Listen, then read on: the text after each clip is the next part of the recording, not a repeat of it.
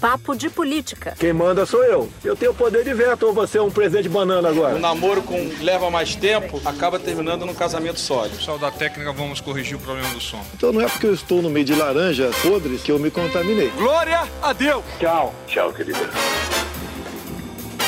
Papo de Política.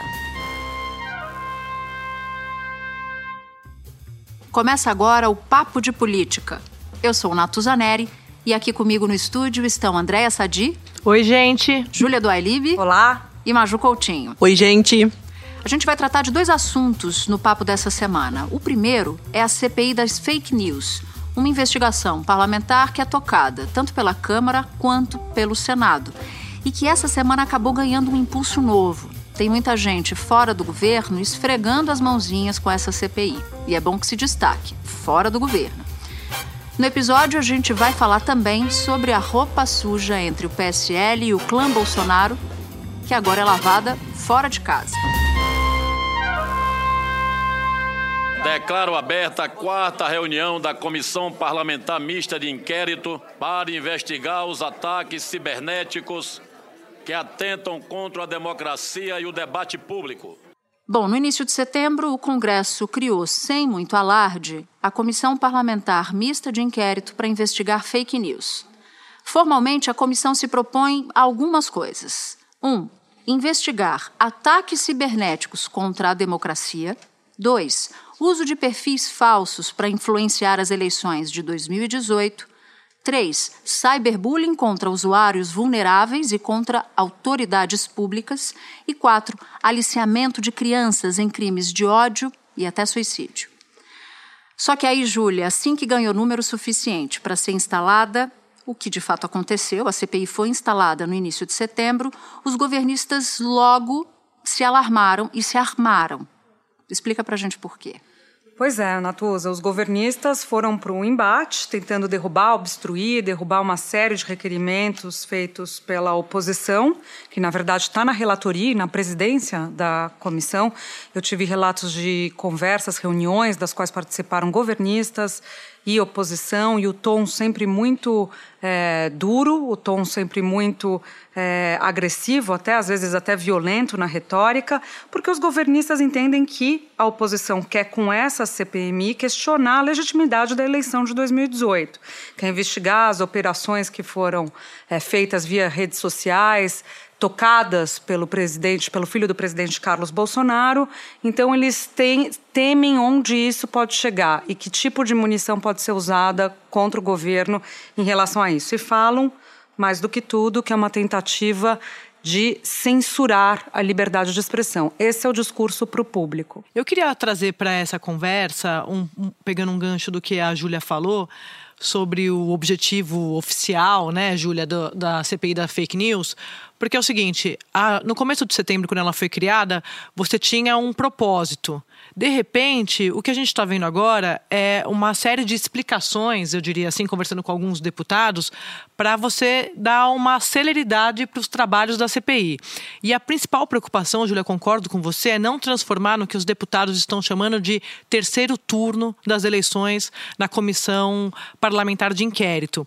O próprio presidente da Câmara, o deputado Rodrigo Maia, conversou com algumas pessoas ao longo das últimas semanas falando isso: olha, se for para mirar no presidente da República, vai ter senador, vai ter deputado que não vai concordar com isso, porque aí vai querer chamar o pessoal do lado de lá, vai querer transformar isso num terceiro turno, vai querer de novo fazer um embate de campanha de uma, uma disputa presidencial, eleitoral, e a gente está precisando, gente, andar, né?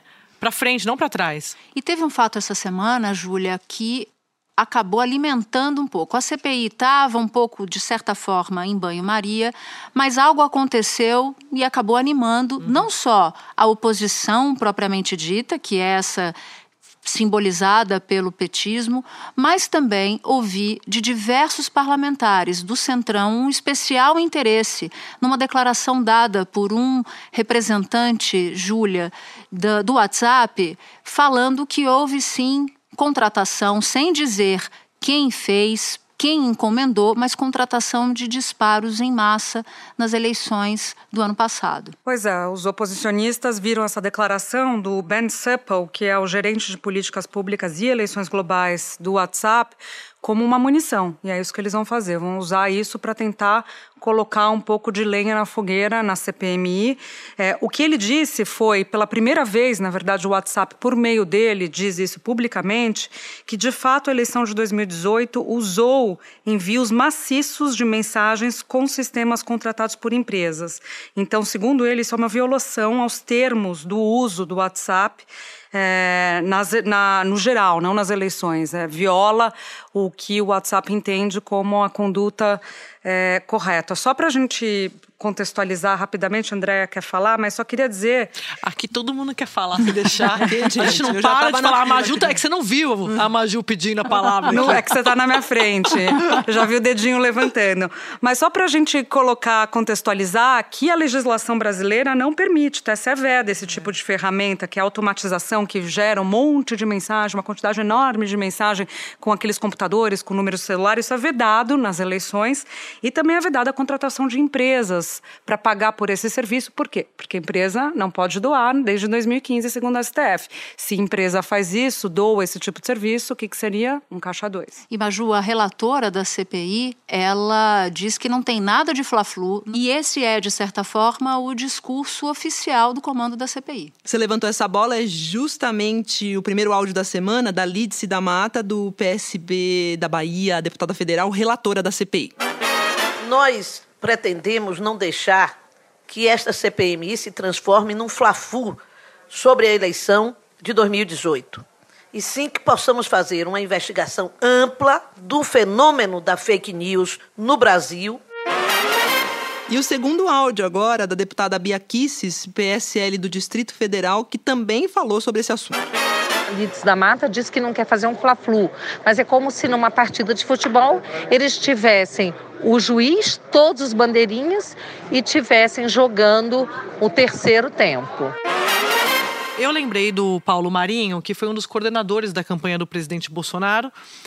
Coordenador não, gente. Ele foi, ele cedeu a casa, virou um QG a casa dele. O presidente lá no Rio frequentava a casa dele para reunir a equipe, a campanha. A gente fez um programa com ele na Globo News e chamou a atenção quando ele fala que a campanha disparava fake news por WhatsApp que recebia de apoiadores. Não havia naquela ocasião aquela limitação que hoje existe no WhatsApp. De você encaminhar. De cinco, de cinco pessoas que você pode encaminhar. Lá naquela ocasião você ia encaminhar para 200, 300 pessoas. E vocês então, aproveitavam. Aquilo a gente aproveitava. O, o, mesmo sendo fake news? Não, mesmo sendo fake news, não. Quando a coisa tinha algum interesse eleitoral, tinha alguma crítica, alguma graça, algum humor, a gente mandava. Fake news também a gente mandava, porque, enfim, como chegava, a gente saía, como, como tem hoje, entendeu? O que eu quero dizer é o seguinte: não foi daqui que, que, que saíram essas peças publicitárias de desconstrução de outras candidaturas contra o PT, não.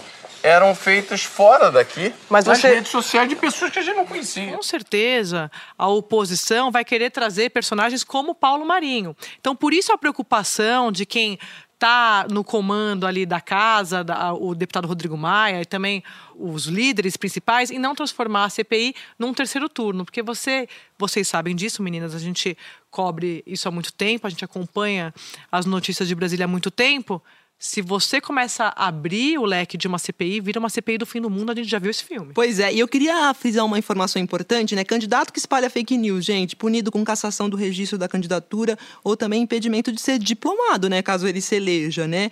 E também pode ser implicado por calúnia, injúria ou difamação. Mas é importante lembrar que cidadãos, cidadãos, a gente que não é candidato, podem ser obrigados a se retratar ou pagar multa. Isso é importante também. É isso que eu queria pegar esse gancho da Maju para falar, porque na verdade o Congresso fez uma lei, aprovou uma alteração do Código Eleitoral em no meados desse ano, em junho, se eu não me engano, e é, o presidente Bolsonaro tentou vetar um trecho dessa alteração que previa justamente isso, Maju, prisão de até oito anos, até oito anos para quem compartilha fake news com intuito eleitoral. A alteração no Código Eleitoral foi aprovada pelo Congresso, o presidente foi lá, vetou. O que, que aconteceu? Derrubaram o veto do presidente. Então já mostra esse clima que a Andrea estava falando uhum. do terceiro turno. Pessoal ali atento. Esse clima se reproduz, obviamente, na comissão e aquilo que a gente estava conversando na Tusa antes, nos bastidores aqui do podcast, tem que, se ver, tem que ver como é que vai se dar o desenho dessa CPI, porque você tem oposição, você tem o governo, a oposição querendo o terceiro turno, o governo tentando evitar? E aí quem é o fiel da balança? Centrão. O que vai diferenciar essa disputa entre petismo e bolsonarismo dentro da CPI de uma investigação ou mais profunda ou absolutamente interditada vai ser o envolvimento do Centrão, porque ele é o fiel da balança. É o fiel da balança na CPI, é o fiel da balança na Câmara dos Deputados, é o fiel da balança no Senado Federal. E aí um parlamentar do Centrão chamou a atenção essa semana nos bastidores dizendo o seguinte: olha, a gente quer apostar na CPI das fake news, a gente quer entender a engrenagem de como as redes sociais funcionam e a gente quer que o entendimento dessa engrenagem nos prepare, Maju, para as próximas eleições. Ou seja, eles esperam e apostam, para além do Fla-Flu, tudo que for descoberto nessa CPI seja usado para preparar uma lei específica que evite casos semelhantes nas próximas eleições de 2022. Talvez não haja tempo de fazer nada para as eleições do ano que vem para a prefeitura, mas para a eleição presidencial, para as eleições gerais de 2022, eles, eles querem estar conscientes de como funcionam, como operam as redes sociais no Brasil em período eleitoral. Agora, Natuza, você falou do Centrão, é, tem um desafio aí também da oposição de construir maioria, né? Uhum. Exatamente, que só é conseguida com a ajuda do, com a ajuda do Centrão. Eu queria jogar para vocês, só para a gente lembrar, que já tem essa discussão desde o primeiro semestre no Supremo, né?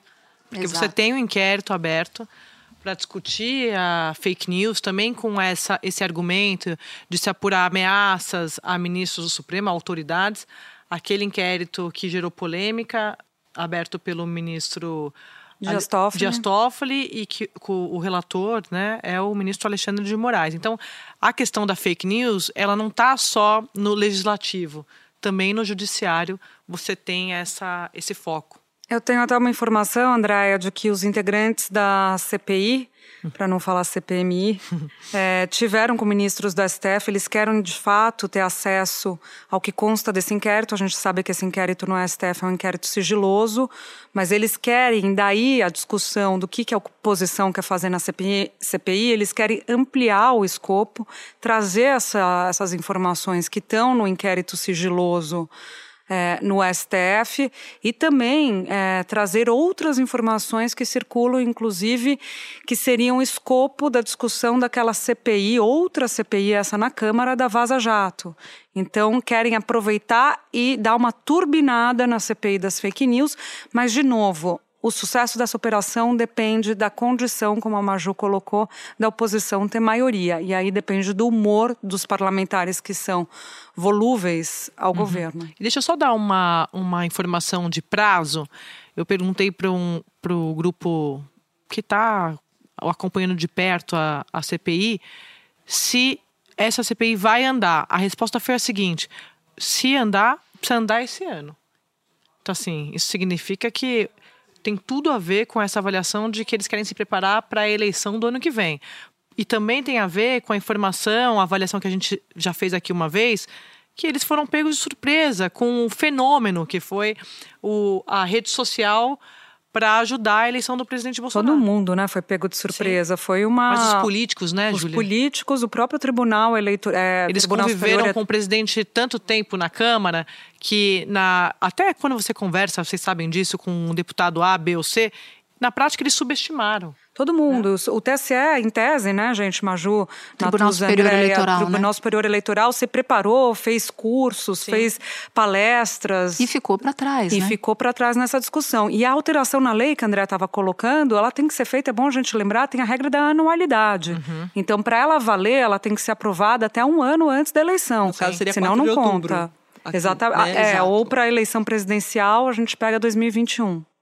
E aí tem um ponto que me parece que me parece flagrante. A Júlia cita o Tribunal Superior Eleitoral com foco em fake news. A Sadi cita esse inquérito super polêmico do Supremo Tribunal Federal, que é feito sem o acompanhamento do Ministério Público Federal, para desespero dos procuradores. E essa ambição da CPI, Júlia, de trazer informações desse inquérito sigiloso do Supremo pode dar com os burros na água. Por quê? Se nem o Ministério Público tem acesso à investigação imagina um inquérito, um inquérito parlamentar.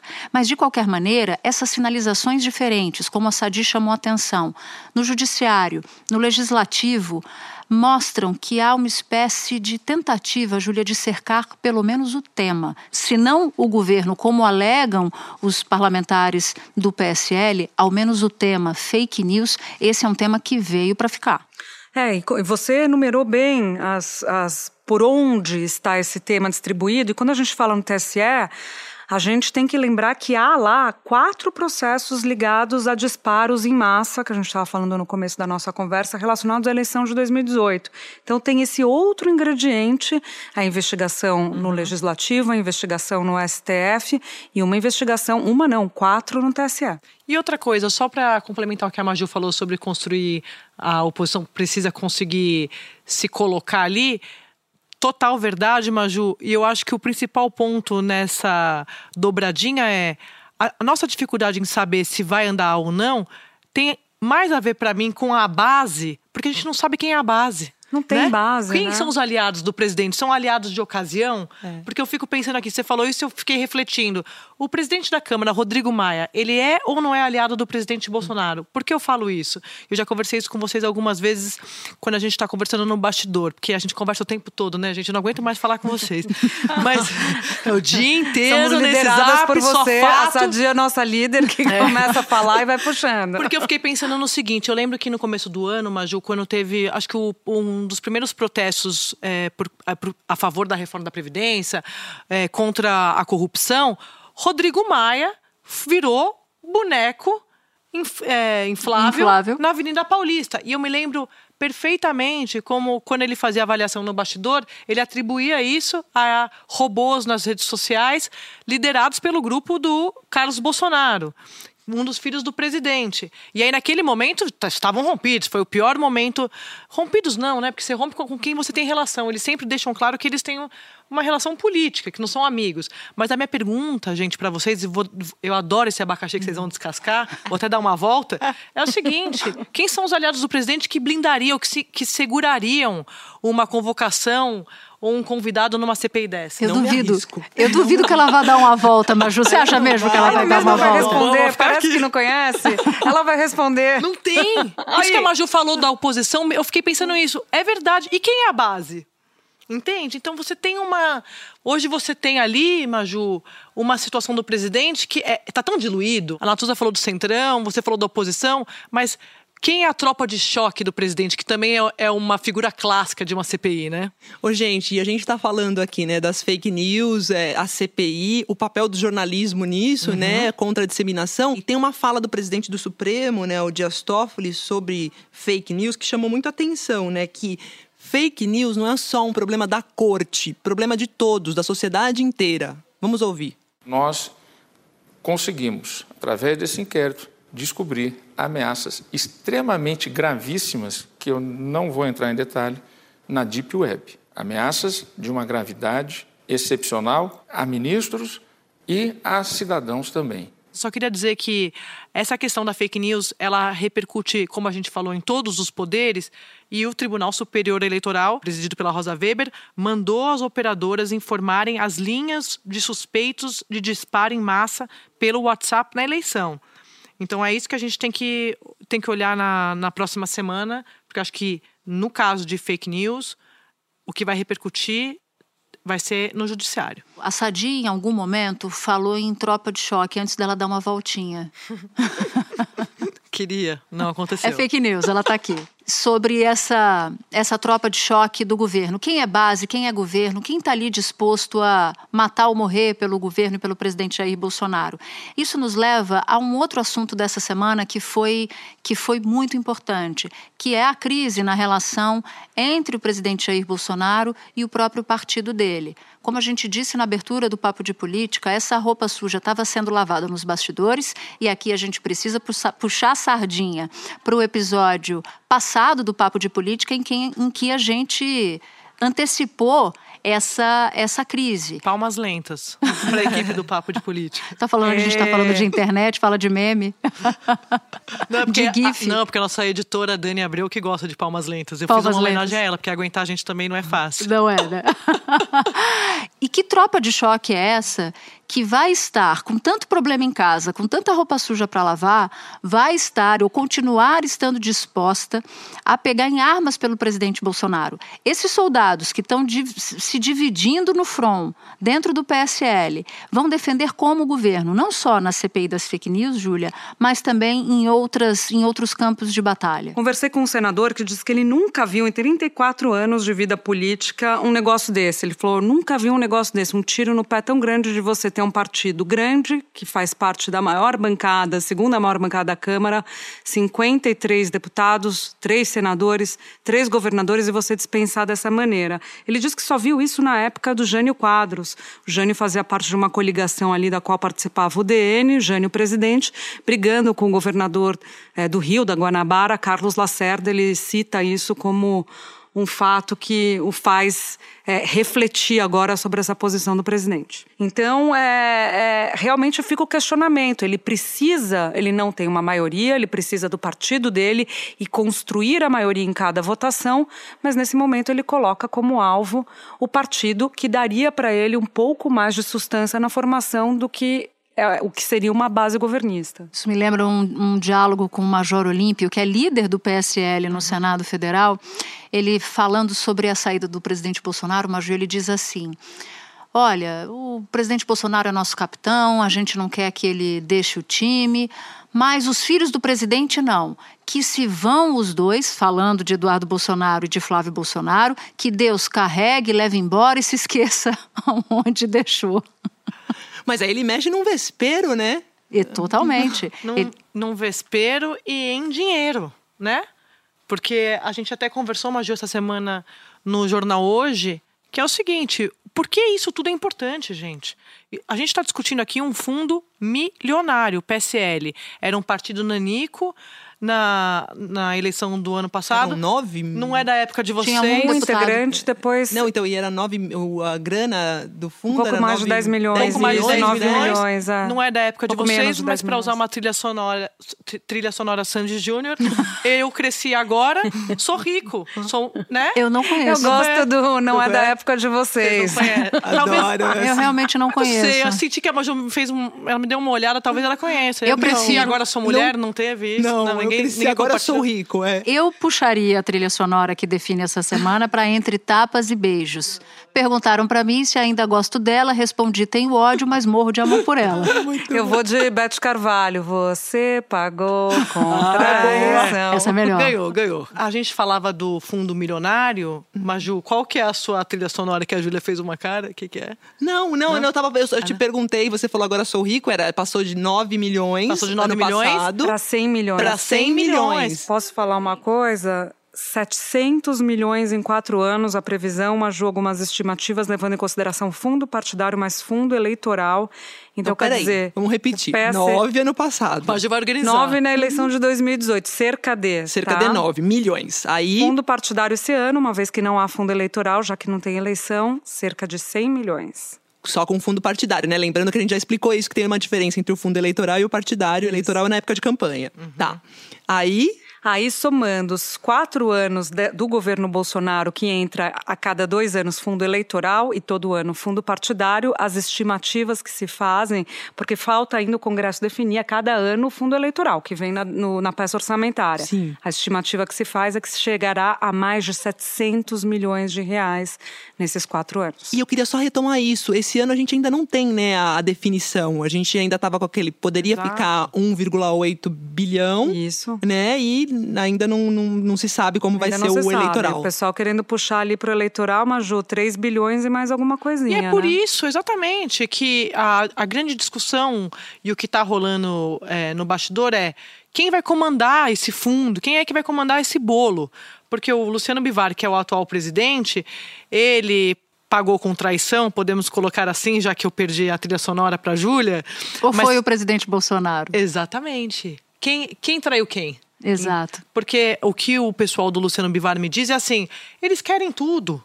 O, a, o, grupo, a família Bolsonaro quer tudo, quer assumir o partido Maju em São Paulo, quer assumir o Partido Nacional. Já tem a presidência da República, foi eleito, é claro, mas o partido tem que dividir. Então, a, a grande discussão é quem é que vai assumir, quem é que vai, quem vai ter a chave do cofre. Ó, e rapidamente, não dá pra gente falar do Luciano Bivar, presidente uhum. do PSL, sem citar a fala dele do rolo da cota é. para mulheres, né? Que isso Exato. deixou a bancada feminina bem oriçada e bem incomodada, é, né, Maju? Incomodada com razão, né? Uma isso... conquista super recente a cota é. para as mulheres é. e que sendo questionada. O presidente do PSL, deputado federal Luciano Bivar, defendeu o fim da cota de recursos para as mulheres nas eleições. Segundo o Tribunal Superior Eleitoral, pelo menos 30% dos recursos do fundo eleitoral devem ser destinados às candidaturas femininas. Esse também foi um debate muito importante da semana, que foi o fato de o ministro do Turismo, que é acusado por meio de investigação Exato. da Polícia Federal, foi denunciado pelo Ministério Público Federal de usar candidaturas laranja, ele foi convocado no Senado para uma comissão para falar e se explicar numa comissão do Senado, foi convocado por obra da oposição no Senado e sem que tivesse uma reação ou sem que o PSL do Senado conseguisse evitar essa convocação. Teve até um bastidor interessante que gente que conversa com o governo e conversa com a oposição durante a convocação de Marcelo Álvaro Antônio a essa comissão especial é, chegou a avisar o governo: olha, vocês podem mandar senador do governo ou aliado do governo aqui para a comissão, porque vai aprovar a convocação do ministro do Turismo sem que tenha uma tropa aqui de choque capaz de impedir que isso ocorra. É a Comissão de Transparência do Senado canto mais limpo do mundo, ninguém apareceu. Só para jogar para frente, e o que acontece agora, né? O que vem por aí? O presidente sai do partido, não sai. Natuza também conversou com alguns ministros da ala militar essa semana. Eu, eu, eu, falei com alguns também. Eles me dizem: olha, por hora não tem nada definido. O presidente vai, vai ficando. Por que vai ficando? E a Natuza vai saber explicar isso melhor, porque a gente fez essa, essa dobradinha é, para fazer essa apuração porque ao presidente interessa hoje ou ser expulso, para ele poder levar o, para os deputados aliados poderem levar o mandato, porque o presidente não vai sair em carreira solo, ele vai levar um grupo com ele. Ou interessa ao presidente conseguir é, a criação de um novo partido. E qual partido seria esse? Vai fundir, não vai fundir? Tudo para dizer para vocês que o que eu mais ouvi ali no Palácio do Planalto nessa semana foi: por hora não tem nada definido. E aí eu brinquei com o ministro que é, é, o, é o governo do por enquanto, por hora, não tem nada. É sempre. A gente está sempre em transição. A estratégia tem uma apuração da estratégia jurídica deles, que é tentar entrar. Eu ia na... perguntar isso. Como é que é uma construção para a saída do presidente? Porque não é simples, né? Não tipo, do bye-bye e sair. Exatamente. Não. A questão principal é: um, o dinheiro, esses 100 milhões que a gente falou, se vão levar ou se não vão levar com eles. E dois, é se os deputados que acompanhariam o presidente é, perderiam o mandato. O que os advogados do presidente veem que, é, que a lei não coloca como infidelidade partidária, que é você, o partido não cumprir o seu estatuto. Então vão lá, vão questionar que o PSL não está cumprindo o estatuto. Por causa das candidaturas de fachada. Exatamente, por causa das candidaturas então, laranja. Você não pode pagar com traição para sair, é isso? É tipo, isso. Né? Então, ó, quem está traindo é o partido, que não está cumprindo o que está no estatuto. Então a gente pode sair, e se a gente pode sair, uma discussão, você pode levar o dinheiro junto. Isso vai ser judicializado. E já que a gente já falou muito de PSL, você não pode deixar de ouvir o papo de política da semana passada, em que a gente antecipou toda essa movimentação, toda essa rebordosa nessa semana da crise entre o PSL e o presidente da República. O nosso papo de política termina aqui. Edição e produção Daniela Abreu. Edição de áudio Fábio Cameia. Trabalhos técnicos Jorge Tonelli, Gerson Chaves e Anderson Tavares. Sonoplastia Giovanni Reginato. Supervisão Cadu Veloso. E você já sabe, todos os episódios do Papo de Política estão no g1.com.br podcasts ou no seu aplicativo de música favorito. Só não vale não ouvir. Até o próximo papo. Agora, mas eu não conheço essa música Eu mesmo. gosto, Como é que sabe é Sou por quê? Rico? Canta aí, não Não, eu cresci agora, sou mulher. Não. Mas não é Sou Rico. Eu cresci agora, sou Ah, mulher. você fez uma adaptação. Uma eu adaptação. mudei a adaptação. Ah, bom, eu não entendi. Mas já eu você tô com o conhece, cérebro né, cansado. Maju?